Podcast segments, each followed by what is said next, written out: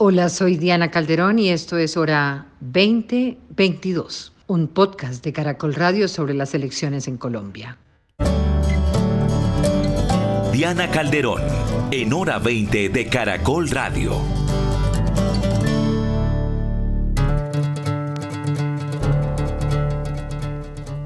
Bienvenidos a un nuevo episodio, el episodio 6 de la hora 2022, hora de elecciones en el que estaremos hablando con los precandidatos de la Alianza Verde sobre sus apuestas programáticas, su visión de país y las apuestas de sus candidaturas. También estaremos hablando de las divisiones al interior del partido, de los mecanismos que han establecido hasta el momento, de lo que viene para una colectividad y la política. Saludo a quienes nos acompañan. Antonio Sanguino, senador de la Alianza Verde, precandidato. Muy buenas noches. Buenas noches, Diana. Un placer estar aquí con mis compañeros de la Alianza Verde y Estoy perdiendo un poco su sonido. Mientras tanto, saludo a Sandra Ortiz, senadora también de la Alianza Verde y precandidata. Muy buenas noches. Buenas noches, un saludo muy especial a las personas que nos escuchan en este momento. Gracias, Diana, por la invitación. También con nosotros Carlos Amaya. Hola, Carlos, ¿cómo le va? Es gobernador de Boyacá y precandidato. Bueno, buenas noches, su merced, Diana. Un saludo especial para Sandra, para Sanguino y para todos los oyentes hasta ahora en Caracol. Ya estamos en el episodio 6 en todos estos programas que han tenido estrategas en el área de la política, de la comunicación, candidatos, precandidatos. Iniciamos siempre por el tema de coyuntura, es un poco ver si estuvieran ya en el ejercicio de un cargo como la presidencia de la República, qué pensarían de lo que ha ocurrido en el día de hoy, cómo actuarían frente a lo que ha ocurrido en el día de hoy en el país. Así que antes de ir a las discusiones políticas, a los temas internos del partido, hablemos de hoy, por ejemplo, dos noticias que han marcado la agenda informativa. El Comité del Paro organizó las movilizaciones distintas en el país, una movilización que tenía como fin volver a convocar a las calles para que se tramiten 10 proyectos de ley que presentó el comité del, al Congreso. Pero la asistencia no fue la mejor y la convocatoria tuvo poca respuesta. ¿Qué les dice a ustedes? Al país esta poca asistencia a las manifestaciones. Hay un agotamiento en el tema de las movilizaciones. ¿Por qué se dio de una manera distinta a las anteriores? ¿Qué lecciones aprendimos de las anteriores y qué lecciones aprendemos de hoy? Sandra. Gracias, Diana.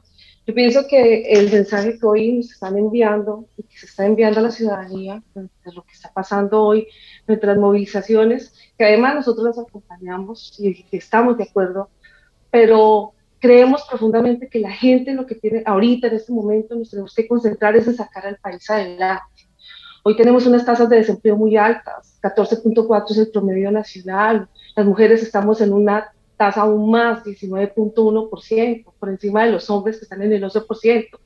Y hoy la gente quiere eh, reactivarse, quiere reactivar. Eh, estamos sacando propuestas hoy desde la Alianza Verde, desde el partido, invitando a la ciudadanía a la reconciliación y por eso hoy estamos así, así haciendo este proyecto y trabajando en equipo dando un mensaje totalmente diferente. Entonces, hoy la ciudadanía está cansada y lo que queremos hoy todos los colombianos es sacar a Colombia adelante y activar esta economía que está afectando monstruosamente a todos los colombianos y colombianas. Carlos Amaya. Bueno, yo estoy desde Palmira, los saludos, estoy recorriendo el país, acabo de terminar una reunión aquí en el Parque de la Factoría con jóvenes que, aunque no salieron a marchar hoy, siguen inconformes. Es decir, los problemas de fondo, Diana, no se han resuelto este presidente sigue sin entender que hay una crisis muy grave, hay una pérdida de confianza en la institucionalidad y que las movilizaciones, si bien hoy no son masivas por agotamiento, pues van a volver a aparecer. Es decir, es lo mismo que pasó en el 2019, que muchas movilizaciones se calmaron un poco, vuelven a aparecer, y la siguiente aparecerá con más fuerza, porque ningún problema de fondo se ha resuelto. Creo que las lecciones aprendidas es que el Comité del Paro debió entender en el momento en donde tuvo éxitos y, rotundos éxitos importantes su movilización, la salida del ministro, la caída de la reforma tributaria, debió entender que ese era un gran triunfo y debió replegarse, tomar aire, tomar fuerza y volver a salir adelante con nuevas eh, con nuevas conquistas. Creo que ese es un aprendizaje. Yo fui líder estudiantil y entiendo que hay momentos en donde se tiene que tomar fuerza. Y la otra lección creo que es que el Comité Nacional del Paro debe entender que cuando un paro es muy largo se convierte, se convierte en situaciones como las que se presentaron de se sale de control, muchos bloqueos, se generan circunstancias que van ya en contravía de la misma protesta y la ciudadanía termina yéndose en contra de ese paro y creo que el gobierno que llegue, el nuevo gobierno, el gobierno alternativo, debe llegar inmediatamente a sentarse a atender con urgencia una agenda que no se ha resuelto, que hoy está en el Congreso, que estoy seguro no se resolverá en el Congreso, o por lo menos con este Congreso, sino se necesita un nuevo Congreso y un nuevo gobierno para resolver los problemas de fondo de Colombia. Antonio Sanguino. No sé si ahora me escucha mejor, Diana. Muy bien. Ah, bueno. Pues primero yo creo que es legítima la convocatoria a esta movilización, absolutamente legítima, porque el gobierno no quiso negociar con el Comité Nacional del Paro.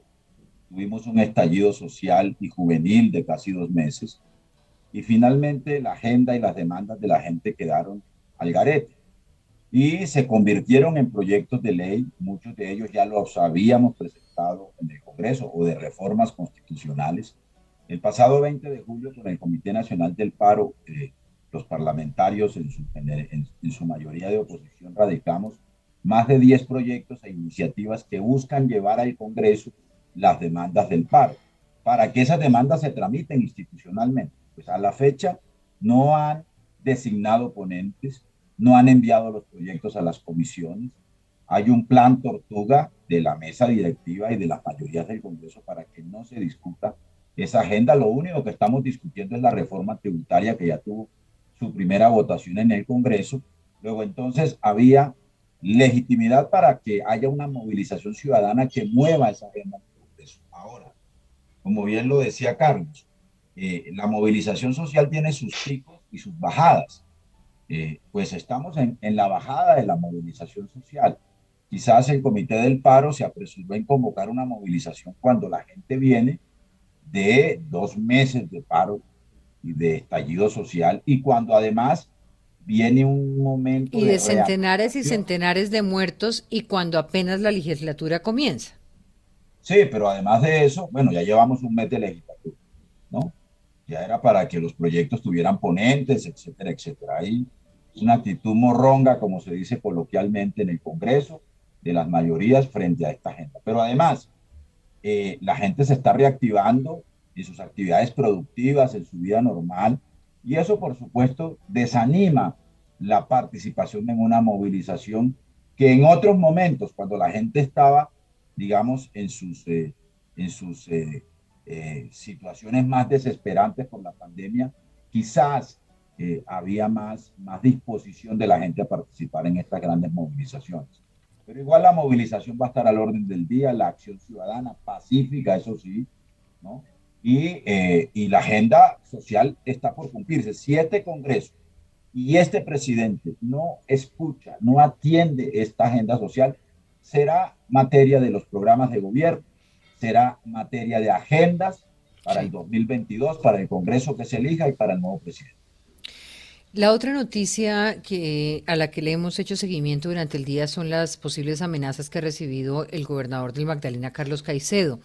Esta mañana revelamos que la denuncia apenas fue puesta anoche, hacia las 10 de la noche, 10 y 26 para ser exactos, pero lo cierto es que compromete un posible nuevo hecho de violencia política o por lo menos un hecho político que ha querido marcar el candidato, el, gobernador de, Magdalena. ¿Qué lectura hacen ustedes hasta el momento del país en términos de esto que, eh, que ha planteado? Carlos Caicedo, y del momento de seguridad y de violencia en el país. No sé quién quiere arrancar. ¿Quieres arranco yo, Diana? Yo tuve la ocasión de conocer de primera mano esa denuncia. Tuve la oportunidad de hablar con la fuente que reveló este plan criminal. Una fuente con escasa credibilidad en el mundo de las denuncias, ¿no? Pues no sé qué tan eh, escasa, por lo que yo conozco tiene mucha credibilidad esa fuente con la que yo hablé, la fuente que le entregó esa información a, Carlos Caicedo directamente. Él me pidió que hablara con esa fuente. ¿Dónde radica, doctor Sanguino, la credibilidad que usted le da a esa fuente? porque la información que hemos podido tener a través de Jorge Espinosa hoy, incluso en 6 AM hoy por hoy, es, digamos, como de algunas dudas sobre la credibilidad. Una persona exiliada, una persona eh, que de alguna manera pues tiene unas informaciones no corroboradas por las autoridades. Pues mira que es una persona que, si es la misma persona que estuvo detrás de revelar muchos de los entramados que rodearon la relación entre paramilitares y en su momento el Departamento Administrativo de Seguridad DAS en la ciudad de Cúcuta y el norte de Santander, ¿no? y que reveló, digamos, también algunos episodios que tenían que ver con interceptaciones, seguimientos y demás. De tal suerte que, digamos, una, una información que con mucha precisión revela, digamos, un plan criminal, yo creo que hay que tomárselo en serio. No, eso es lo primero que hay que hacer, hay que ponerlo en conocimiento de las autoridades. Yo personalmente hablé con el ministro de la Defensa. ministro de la Defensa, debo decirlo de manera muy responsable, ha designado un general que está adelantando las investigaciones para corroborar esa información. Pero en todo caso, ¿Cómo se explica usted, doctor Sanguino, y si le ocurriera a usted, usted sale del país antes de presentar la denuncia? O sea, ¿cómo se explica que no haya presentado la denuncia, no haya acudido a las autoridades internas de Colombia y haya preferido irse? ¿Es porque no, cree en las autoridades internas del país? No, él al mismo tiempo de su salida, él tenía unas vacaciones, las adelantó y salió para prevenir, digamos, eh, eh, cualquier circunstancia desafortunada, entre otras cosas porque la información era que había una orden que ya estaba en marcha. Y pues se llenó de, de, de, temor, por supuesto, por él y por su familia, y lo que me pidió a mí fue que pusiera en conocimiento del alto gobierno, es decir, él no se fue eh, huyéndole a, a, formalizar la denuncia, él me pidió y le pidió a su equipo que pusiéramos en conocimiento del alto gobierno, lo puede corroborar el señor ministro de la Defensa, yo personalmente hablé con el ministro. No, se lo pregunto, se lo pregunto fundamentalmente porque a mí me parece gravísimo que esté amenazado el doctor Caicedo, pero me parece que, que en Colombia no sé si hace daño que haga carrera el hecho de que el, el, el, escenario democrático nos sirva para llevar a cabo el ejercicio electoral, el ejercicio de gobernar, pero las autoridades no nos sirvan para protegernos. Entonces, si hay un mensaje o no, el que está mandando el gobernador al decir yo me voy porque este país a mí no me puede proteger o porque las mismas autoridades me persiguen. Eh, de alguna manera, cuando una persona decide que sale, está mandando el mensaje de que las autoridades del país eh, y en el departamento que él gobierna, pues no hay garantías para poder habitarlo y vivir. Pero Diana, aquí, no, estamos hablando de un ya voy con usted. No estamos hablando de un exilio. Él salió temporalmente por unos días mientras se aclara, se adelantan las investigaciones, se refuerza su esquema de seguridad. Yo mismo me reuní con el doctor Campo, que es el director de la UNP, acompañé al gobernador encargado y a la hermana de Carlos a hablar con el director general de la policía, precisamente para generar las condiciones que permitan que él cuando regrese, digamos, de los eh, días en que está fuera del país, pues pueda tener las mejores condiciones de seguridad. Y repito, él ha puesto en conocimiento, lo digo porque yo he sido, digamos, un poco... Hasta anoche, hasta anoche se puso en conocimiento oficial. No, no, yo lo puse en conocimiento hace más de cuatro o cinco días, ¿no? pero digamos usted como senador de la República, pero no como no la persona que sufre la amenaza. Ah, ah, no, él lo hizo público ayer, pero esto eh, yo puse a hablar al ministro de la Defensa con el Muy bien. O sea, eh, Diana. Eh, Carlos, por, sí. por, por, decisión y por actuación propia del gobernador, esto lo sabe el alto gobierno desde hace, desde que se supo la información. claro, porque además mi pregunta tiene un fondo, un fondo que es eh, más que cuestionar las actuaciones del gobernador, que no he tenido la oportunidad de, de preguntarle específicamente ese punto, es si poner en evidencia una situación como esta no se debe hacer al interior del propio país, para además mostrar el nivel de, vulnerabilidad que hay en los territorios y en un territorio como en el Magdalena, donde lo que se está viendo es eh, un tema circular de paramilitarismo, eh, mafias criminales, clanes políticos, y hasta qué punto salir al exterior sin dejar planteadas las realidades, lo que muestra es pues un hecho más político eh, y menos y menos comprobado en términos de la violencia que efectivamente existe allí donde él gobierna. Carlos Amaya.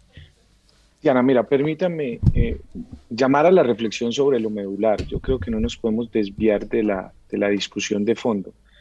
Carlos Caicedo salió del país para proteger su vida. Se pueden dar discusiones de si radicó o no, pero se fue a proteger su vida y cualquier acción que se haga para proteger la vida de alguien cualquiera debe ser eh, permitida y respetada. Pero fíjese usted, Diana, dicho eso que usted ha dicho, me, disculpa, me disculpa, doctora Maya, dicho eso que usted ha dicho, la acción de fondo, me pregunto si es salir a proteger la vida afuera o exigir de las autoridades en Colombia que su vida sea protegida.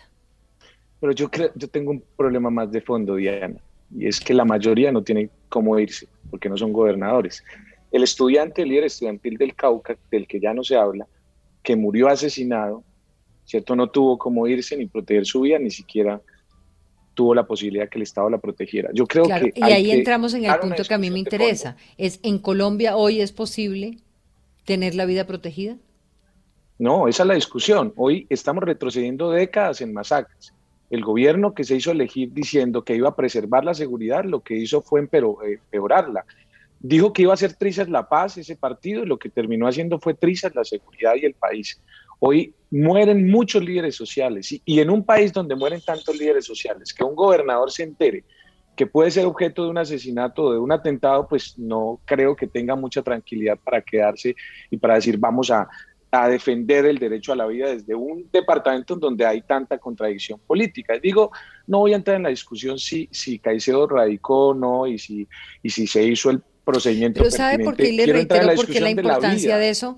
Porque es que eh, la situación de violencia en los territorios de Colombia es tan fuerte, es tan grave, que lo que no sería deseable es que haya una utilización de carácter político desde ningún punto ideológico, desde ninguna orilla ideológica, cuando lo que tenemos es que solucionar y hacer evidente, tanto ustedes desde la política y nosotros desde los medios, la crisis de seguridad que hay en Colombia. De acuerdo. Pero mi pregunta acá es si estamos haciendo, si, si el gobernador hizo, en opinión de ustedes, una utilización política de una situación real, pero la hizo, eh, está utilizando políticamente la situación. No, no se puede asegurar o decir que el gobernador hizo una, un aprovechamiento político, pero yo sí le puedo decir qué hizo. Yo creo que el gobernador salió, yo fui gobernador cuando uno está en un territorio, yo iba aterrizando un día en la base de Saravena cuando estallaron una bomba allí y después, y yo hoy día todavía tengo que explicarle a la ONP que tuve un atentado allá o que por lo menos estalló una bomba mientras iba aterrizando. Es decir, las autoridades son lentas, se demoran y creo que el gobernador tiene derecho a proteger su vida y creo que no está exiliado ni huyendo, está protegiendo su vida. Pero la discusión de fondo, Diana, es qué hacemos con los líderes que hoy no tienen cómo salir del país ni siquiera de sus territorios. ¿Cuántos muertos hay? Eso y es este lo que quiero que, ustedes como precandidatos, eso es lo que quiero que ustedes como precandidatos le contesten a los oyentes hoy. termino diciendo, este gobierno, Diana, y el partido de gobierno, que sí ha aprovechado, sí ha aprovechado políticamente ese discurso de seguridad y de que la guerrilla y que la violencia y que hacer trizas la paz, este gobierno que propuso y prometió restablecer la seguridad, lo que hoy estamos viendo es que en Colombia ha empeorado y por eso creo que la discusión de fondo es la vida es sagrada, la vida es sagrada y debemos proteger todas las vidas y todas las acciones que se hagan para proteger vidas deben ser respetadas. Es más, el Estado debería promover esas acciones. Sandra. Gracias, Diana. Bueno, yo quiero ser sincera, eh, no tengo una relación cercana al gobernador, no, lo conozco, pero no sé cuáles serían los motivos para tomar esas acciones de fondo, no, los conozco, pero sí quiero decir algo, hoy que estoy recorriendo también el país, me encuentro aquí en Valledupar, en Cesar, en el departamento de Cesar, y la gente está muy preocupada por la inseguridad. La violencia, como ha crecido especialmente desde el año pasado a este año, del 34% aumentó al 40%. Además que nosotros tenemos un presupuesto de defensa de casi 30 billones de pesos. O sea, ¿qué está pasando con la plata de los colombianos? Porque está creciendo esas tasas y no hay acciones concretas. Entonces, vemos que siguen creciendo las BACRIM, las bandas criminales, la violencia, los homicidios. Los homicidios están hoy en 4.986 homicidios, aumentó el 20% frente al año pasado. Entonces, aquí lo que nosotros tenemos que revisar qué es lo que está pasando y por qué están dejando avanzar todas estas situaciones de inseguridad en todo el país. Si ustedes, cualquiera de ustedes resulta elegido en la consulta de los verdes y está en una posición de tomar las decisiones eh, del presidente Duque hoy, ¿qué harían frente a eso? ¿Cómo garantizarían el regreso de Carlos Caicedo? ¿Qué harían frente a los líderes que menciona Carlos Amaya? ¿Qué harían frente a las cifras que usted está planteando, Sandro Ortiz? Doctor Sanguino. Bueno, lo primero es que hay que garantizar efectivamente la protección, adoptar las medidas en el caso particular de Carlos para que pueda ejercer su responsabilidad de gobierno en un departamento que está eh, convertido, digamos, en un escenario de disputa del, clan del Golfo eh, y, acechado por el regreso de Hernán Giraldo en el territorio. Así que, digamos, primero protección a su vida personal, reforzamiento de sus esquemas de seguridad y una labor de inteligencia y de contrainteligencia, digamos, muy, muy profesional que permita desactivar el entramado criminal que está alrededor de esta amenaza, que no es una amenaza aislada, sino que obedece a toda la dinámica de reacomodamiento criminal del país. Se han documentado 33 enclaves criminales en Colombia. Este año van 66 masacres en el pico paramilitar en Colombia habían 51 masacres por año. Y aquí no hemos terminado el año y vamos en 66. Así que se requiere, digamos, protección para estos casos especiales y un rediseño de la política de seguridad del país, ¿no? Eh, un rediseño que debe... Pues toca, toca usted el punto fundamental aquí sobre el cual vamos a tener mucho tiempo para hablar, porque ese punto que usted ha dicho, el rediseño de la política de seguridad de Colombia, es pues el punto, la nuez del asunto. Y si pues ese rediseño pasa por básicamente renovar todas las cúpulas y casi que una generación completa en la policía y en el ejército. Porque hasta qué punto esto que usted plantea de las dinámicas de reacomodación criminal no tienen un círculo vicioso de corrupción dentro de las Fuerzas Armadas y, y policías. Pero además de eso, se combina, digamos, con una eh, narrativa de guerra fría y de enemigo interno que retornó con el retorno del uribismo al poder.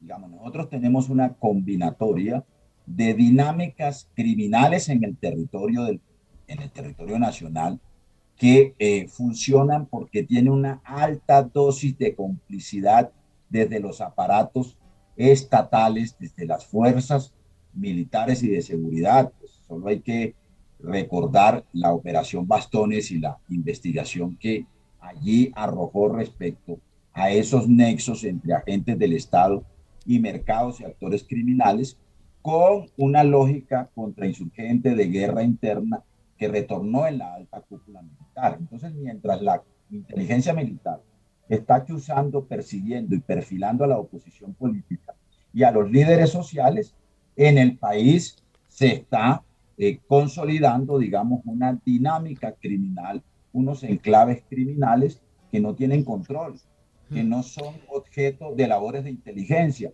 pero adicionalmente, complementado con un discurso hostil frente al acuerdo de paz, es que la política de seguridad en el contexto del posconflicto era un derivado del el cumplimiento y la implementación integral del acuerdo de paz.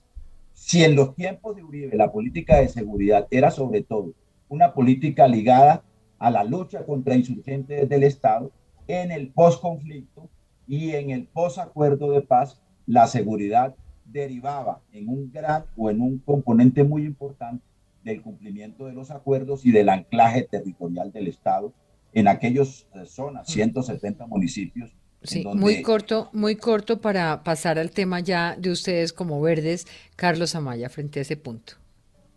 Sí, muy corto. Sanguino ha hecho cosas importantes. Yo termina diciendo el acuerdo final de paz. Yo creo que hay que cumplir el punto 3 y el 6 que tiene que ver con defensores de derechos humanos. En este caso creo que la discusión no debe girar en torno a si vuelve el gobernador. Hay que hacer todo lo que se tenga que hacer para que él tenga las garantías, pero también hay que garantizar que vuelvan tantos estudiantes. En mi época de líder estudiantil, por ejemplo, Guillermo Vaquero de la Universidad de La Guajira, que nadie habla de él hoy, se tuvo que ir y probablemente todavía está ya exiliado. Así que el fondo de la discusión es un acuerdo de paz que no se ha cumplido y también un país que cada día incentiva más la violencia. Y me dirán por qué se habla de esto, porque la polarización, la radicalización política y cada día que desde los extremos se sigue incendiando el país, pues lo que ocurre es que alguien que piensa diferente, no voy a categorizar quién es bueno o malo, pues termina amenazado por pensar diferente. Yo creo que los políticos como nosotros, precandidatos presidenciales, tenemos que ayudar también a bajar ese nivel de confrontación y de agresión. Un poco eso es la terna verde para entrar en materia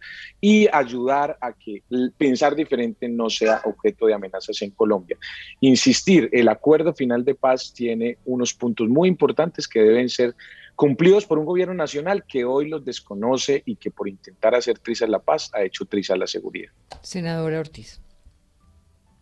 Bueno, pues eh, igual que mis compañeros, darle las garantías, que regrese el gobernador Caicedo al país, muy importante, él tiene que venir a seguir gobernando, tiene una responsabilidad con un departamento de Entonces, importante y urgente el regreso de ellos.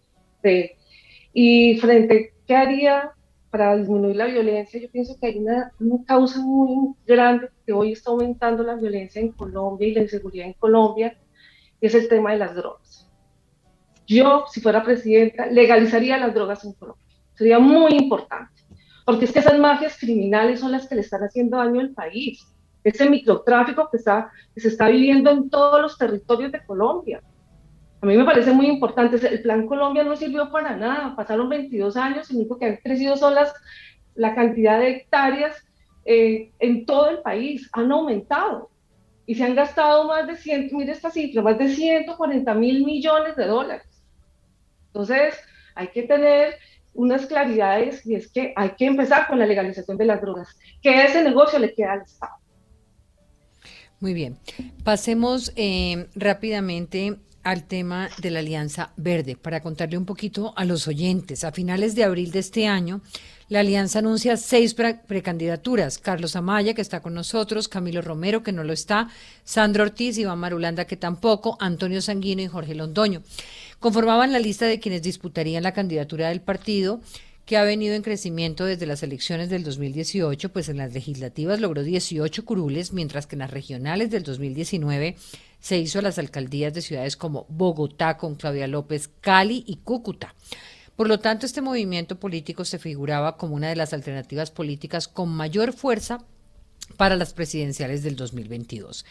Hoy el panorama es distinto. Este miércoles solo tenemos a tres de los seis candidatos que iniciaron lo que se llamó la terna verde, un mecanismo que busca dar siete debates en distintas ciudades del país, hacer una encuesta en las bases del partido, el cual deberá contar previamente con el aval de la colectividad y que muy posiblemente llegará a la coalición de la esperanza. Ante este panorama quedan otras figuras como Marulanda, que entendemos está esperando una posibilidad en el nuevo liberalismo, o Camilo Romero, a quienes nos han dicho está más cercano al pacto histórico, ustedes me dirán. Así que mucho de qué hablar. Em, Camilo Romero lanzó oficialmente su candidatura el 9 de agosto, ha estado en varias ciudades también, pero no entró en la terna verde, ya que ha sido uno de los convencidos del candidato único hasta la primera vuelta presidencial todas estas discusiones, quiero una primera aproximación de ustedes. Eh, ¿Cuál es la terna verde? ¿Cómo va a funcionar? ¿Y por qué están por fuera los que ya en abril estaban?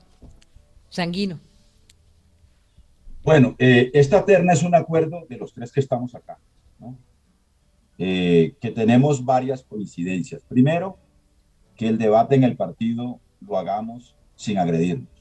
Ese es un primer criterio que hagamos un debate, y segundo criterio, programático, que salgamos de la mecánica y nos metamos a discutir las ideas que le vamos a ofrecer desde la Alianza Verde y desde la coalición en la que esté la Alianza Verde al país, eh, en, en una perspectiva de cambio democrático, de cambio sereno, en medio de esta polarización en la que está viviendo eh, la sociedad colombiana. Y en tercer lugar, nos eh, une eh, la convicción de que el lugar, lo que más coincide con el ADN del partido, con el mito fundacional del partido, que fue la ola verde que lideró en su momento Antanas Mocus, es la coalición de la esperanza. Por eso estamos estos tres y no están los otros. No, no está Camilo, porque Camilo cree que hay que estar en la coalición del pacto histórico. La manera en como él subrepticiamente lo dice es planteando la unidad de todos los alternativos antes de la primera vuelta, cosa que él sabe que no es cierto, que muchos sabemos que no es posible eh, y que quizás no es aconsejable, que lo mejor es que el país pueda escoger entre dos opciones de cambio. Una opción de cambio más situada a la izquierda, a las doctrinas, digamos, de las izquierdas clásicas que encabeza Petro, y una opción de cambio más situada hacia el centro, hacia la centroizquierda, que es lo que representa más bien eh, el proyecto político de la Alianza Verde y de la coalición. Luego entonces plantear la unidad con todos es plantear irnos al centro, al pacto histórico. Y eso es lo que no ha querido decir con valentía Camilo. Pero bueno, él está en todo su derecho de hacerlo. Yo creo que eh, el ejercicio que él está haciendo en solitario también es muy válido y nosotros le deseamos toda la suerte del mundo porque al final vamos a tener que unificarnos todos en una sola candidatura del partido. Luego entonces esta terna es para decantar el proceso del partido, para movilizar a los verdes, a los votantes verdes, a los electos verdes alrededor de un debate programático y luego elegir a uno de los tres para que los otros dos lo respaldemos hasta la instancia de definición de un candidato del partido que debe ir, a juicio nuestro, a la coalición de la esperanza, que es el lugar natural y el escenario natural del partido, con un mecanismo que hemos acordado con cifras y conceptos para medirnos y para seleccionar a uno de los tres. Y sobre ese punto volvemos después de la pausa.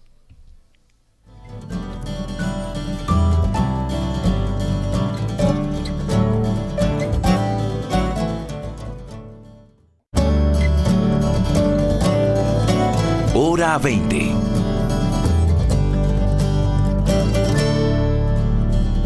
Regresamos en el episodio 6 de la hora 2022, hora de elecciones, y estamos hablando de cómo será el mecanismo de ustedes tres, ya como los eh, precandidatos para elegir al candidato final, que entendemos va luego a la pues a conquistar el voto en la coalición de la esperanza.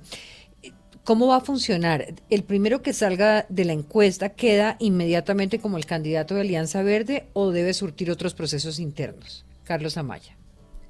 Diana, lo que queremos hacer nosotros, y que nos hemos unido en medio de tanta dificultad del partido, de tanta contradicción pública, de tanta división, es tratar de dar una buena noticia. Un poco cuando tú decías eh, lo que ha logrado la, la Alianza Verde no lo ha logrado ningún otro partido alternativo en la historia política de Colombia. Pero en medio de esta discusión tan difícil que tiene el país, pues hay dos opiniones. Quienes creen que o quienes creemos mayoritariamente que debemos ir a la coalición de la esperanza, ser la base de esa coalición, consolidarnos como el centro, que, algunos digan que no existen, nosotros creemos que ha sido parte Descríbame del el centro, don Carlos Amaya, a ver si usted es capaz de darme esa definición. Te doy un ejemplo frente a la discusión de las protestas. La derecha extrema dice, los jóvenes todos son vándalos, estudien vagos. Y la izquierda extrema dice hay que darles cascos y gafas y guantes. Nosotros creemos que ni todos los jóvenes son vagos, las grandes mayorías están allí porque creen que necesitamos un país con futuro, ni todos los policías son criminales, asesinos, hay unos pocos que hay que judicializar y lo que hay que hacer es darle oportunidades a los jóvenes, sentarnos a dialogar y concertar. Digo, para tener esa postura, pues se necesita valentía, lo que ha tenido Claudia López de recibir puños de lado y lado. Y el del centro es convocar a la reconciliación y no a la agresión. Digamos, eso frente a un ejemplo concreto. La ola verde, que fue el mito fundacional del, del Partido Alianza Verde, con el profe Mocos, nos enseñó que hay que dar confianza, que hay que recuperar las instituciones, no acabarlas, que no hay que acabar todo y empezar de cero.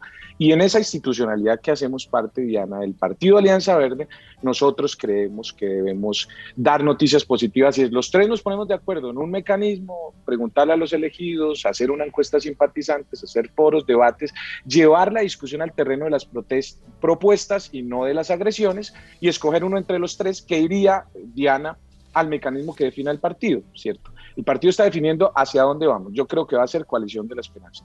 Ahora esas minorías que hemos respetado, pero que no pueden seguir obstaculizando las mayorías del verde, pues deben permitirnos ir a la coalición, escoger un candidato, ir allá y a competir con Sergio Fajardo, ojalá con Alejandro Gaviria que llegue allí, con Juan Manuel Galán, con Robledo, con quienes hacen parte de la coalición y competir fraternalmente, no a punta de agresiones como ha intentado hacer alguien desde la coalición. Ese es el camino que hemos escogido y vamos a avanzar hacia ese camino de la coalición. Sandra.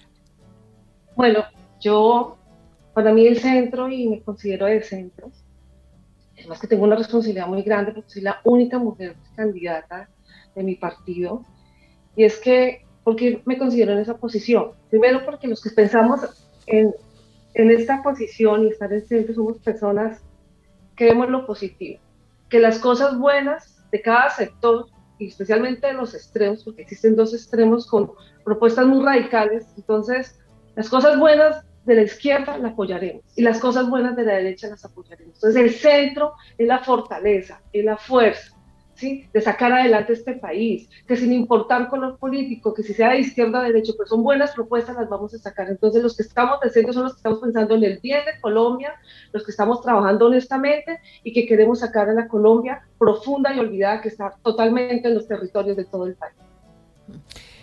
¿Qué tanto una figura como Alejandro Gaviria con su candidatura mueve las fechas importantes del centro? Eh, Diana. Sí. Si usted, me permite, si usted me permite un minutico, yo le doy lo que para mí es el centro en el contexto colombiano.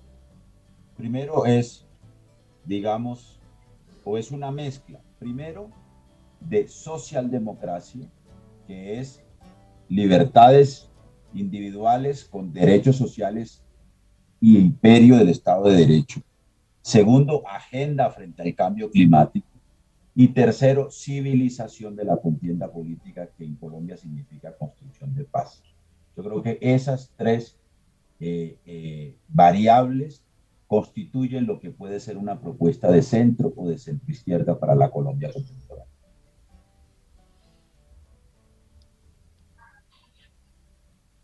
Alejandro Gaviria llega al centro, siendo sí. Eh, de qué manera mueve mueve para los demás las fichas importantes del centro, de ustedes mismos, de Fajardo, de Robledo, a quien acaban de mencionar, no sé quién más me falta.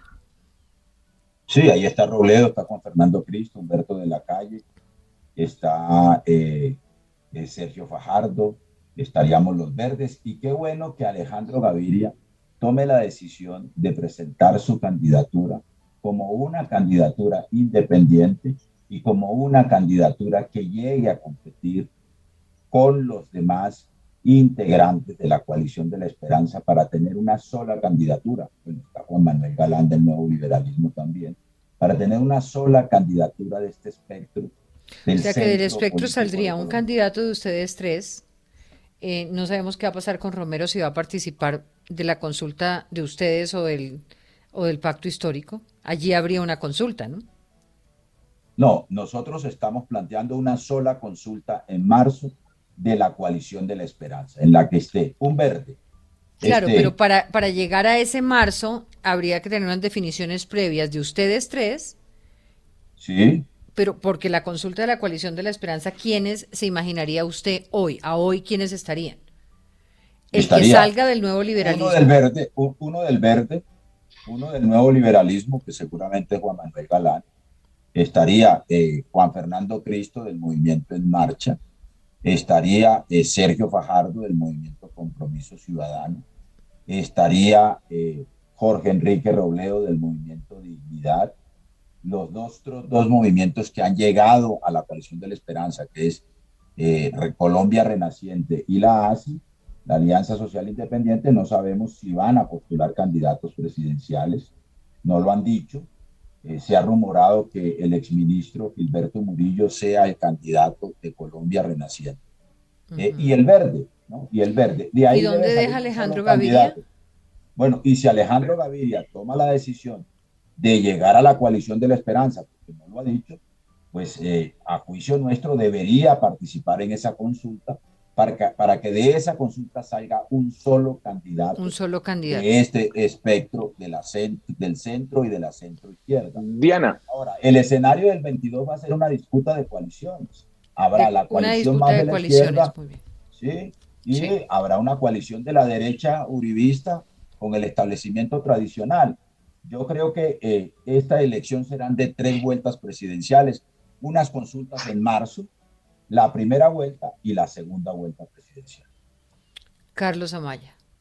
Sí, que Alejandro Gaviria diga que sí, el tan esperado sí, es una muy buena noticia para la democracia y para la coalición de la esperanza. Yo creo que la llegada de Alejandro ayuda a que la competencia en el centro, que es lo, digamos, lo que diferencia a la coalición de la esperanza con el pacto histórico, en lo mecánico, es que mientras en el pacto histórico ya se sabe quién va a ganar allá, todo, todo lo que se está haciendo de que una competencia, pues es, digamos, un ejercicio que ya sabemos que va a ganar Gustavo Petro, aquí hay una competencia real. Entonces, entre más candidatos fuertes haya, pues es una buena noticia para la democracia porque entre más confrontación con argumentos y no con agresiones haya y más debate haya, pues más se fortalece la coalición. Así que que Alejandro Gaviria diga que sí es una muy buena noticia, competiremos con toda la alegría y con todo el respeto y la fraternidad con él. Esperamos salga un verde y es importante aclarar esto, Diana. Nosotros escogemos uno para participar del mecanismo que define la, la, el Partido Verde, que esperamos sea ir a la coalición. ¿no? Ahí hay diferencias y nosotros lo que quisimos fue avanzar. Y que un verde compita o una lideresa verde como es Sandra, porque aquí puede ganar un hombre o una mujer en la coalición de la esperanza como plataforma, porque además ayudamos a construir ese ejercicio. Yo creo y estoy convencido, Diana, que es la coalición de la esperanza la que pasará segunda vuelta. Yo espero incluso que la la, el, el deseo de cambio de los colombianos que es tan fuerte puede dar la sorpresa de que pasemos el pacto histórico y la coalición. Por eso yo creo que hay que bajarle a la confrontación. Creo que el pacto histórico se equivoca agrediéndonos permanentemente a los verdes y a la coalición. Debemos tender puentes, competir fraternalmente y lograr un cambio para Colombia como quieren la mayoría de colombianos. Sandra. Bueno, nosotros vamos por un cambio real. Y ese cambio real implica personas como Alejandro estén acá, lleguen aquí a la coalición, vayamos todos a la consulta. Espectacular, bienvenido Alejandro. Y, algo que quiero decir, eh, ojalá el ASI y Colombia Renaciente también traiga mujeres, traiga mujeres a este escenario político, que es muy, muy importante para el país, donde nosotros las mujeres hemos demostrado que hemos avanzado y hemos llegado a cargos y a espacios muy importantes, trabajándolo, luchándolo, y llegó también el momento de nosotros. Muy bien, si yo le preguntara a cada uno de ustedes al final em, que escogieran un tema sobre el cual quisieran construir país de ser el ganador de la consulta, y, me gustaría enfocarnos en el tema medioambiental, en el tema de seguridad y en el tema de economía.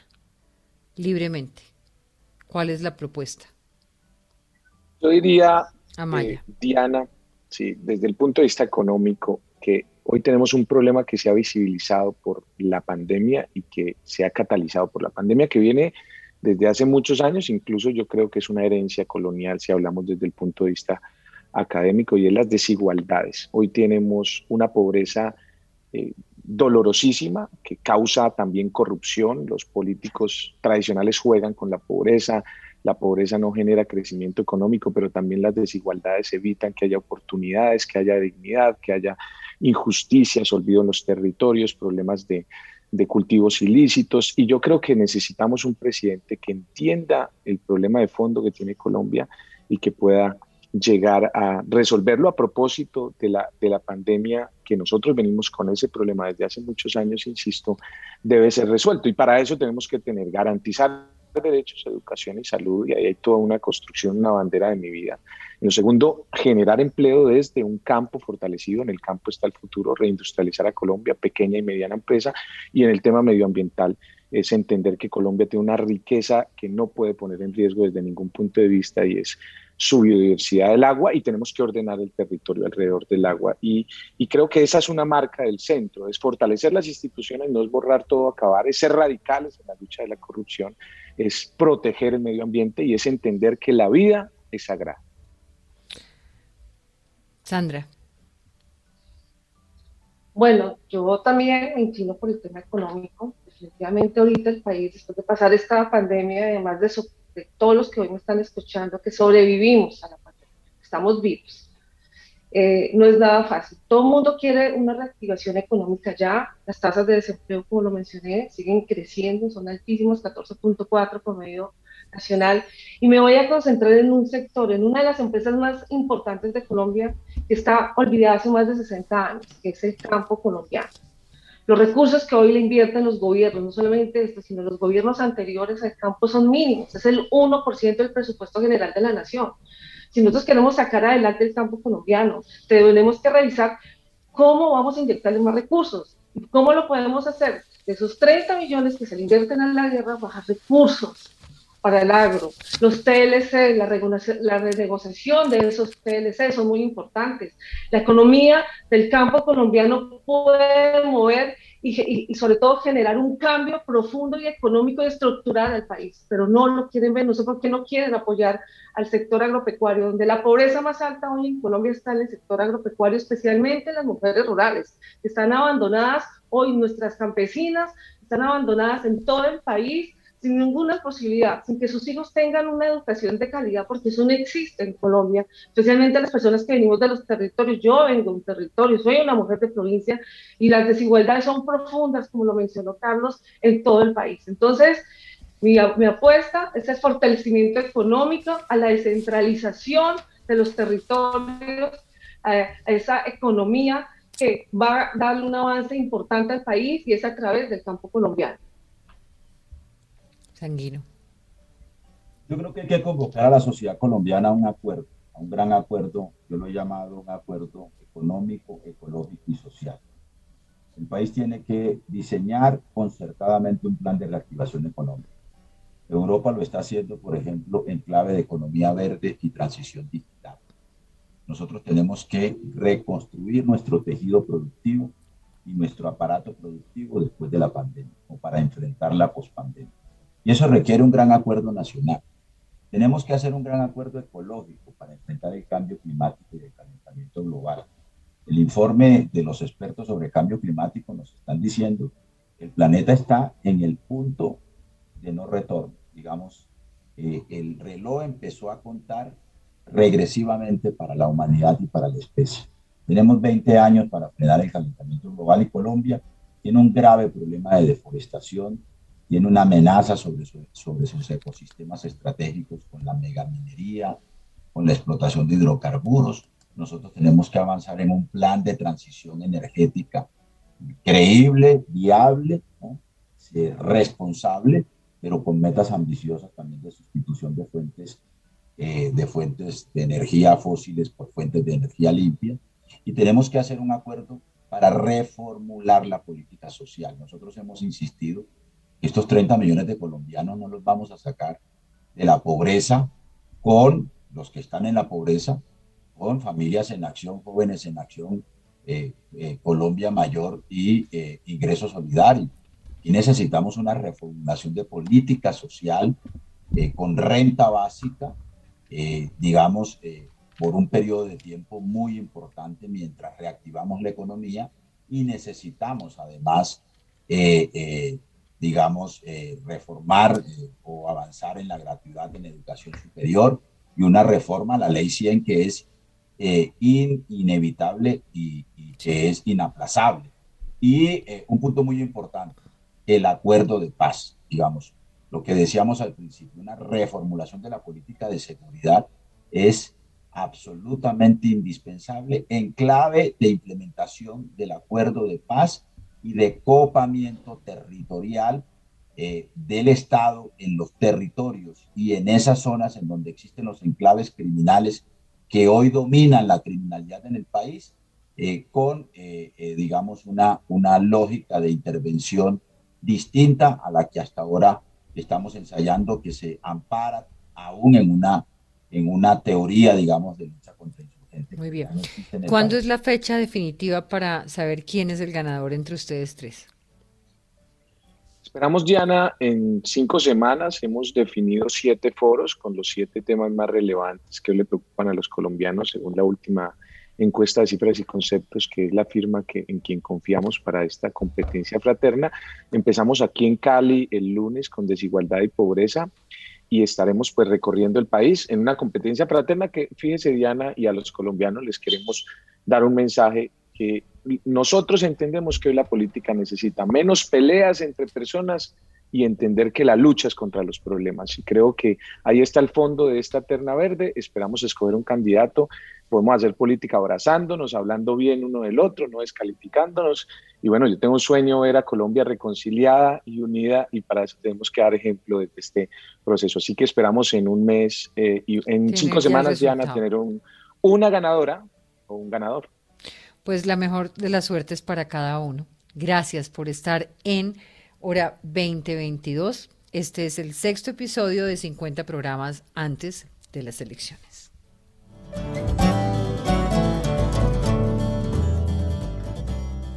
Hora 2022, la hora de las elecciones.